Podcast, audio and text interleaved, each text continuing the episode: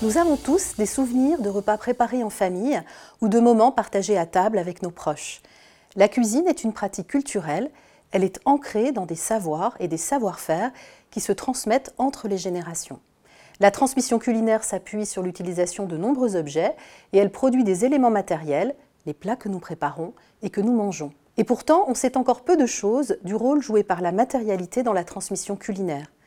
Les ustensiles, les plats cuisinés ou achetés, et qui circulent souvent au sein des familles, contribuent-ils à façonner le sens que nous donnons à la transmission?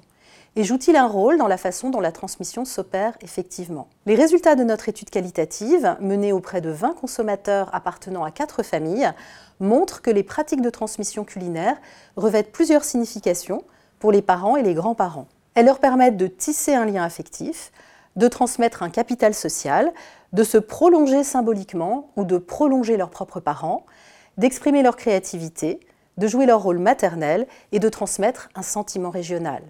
Les éléments matériels, comme les objets utilisés, transmis, les plats préparés et offerts, jouent un rôle important dans la construction de ces significations, comme dans la façon dont les autres membres de la famille reçoivent ce qui est transmis.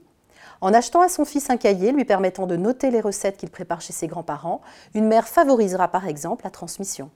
En n'utilisant pas de serviette de table, une autre rompra avec l'objet et avec la pratique qu'il incarne. Les résultats de cette recherche contribuent à enrichir les travaux sur la transmission intergénérationnelle en montrant le rôle joué par les objets du quotidien dans les pratiques de transmission des consommateurs. Ils mettent également en évidence le rôle joué par les ressources digitales comme les blogs ou les sites de recettes dans les pratiques de transmission. Afin de favoriser l'intégration de leurs produits dans la construction de l'histoire familiale des consommateurs, les marques d'art de la table peuvent développer des services de personnalisation, comme le gravage de motifs sur les objets. Les entreprises du secteur de la gastronomie peuvent favoriser la production de contenu digital intergénérationnel par les consommateurs, en encourageant par exemple la rédaction de livres de recettes familiaux ou la production de vidéos montrant la place de leurs produits et services dans des moments de plaisir partagé.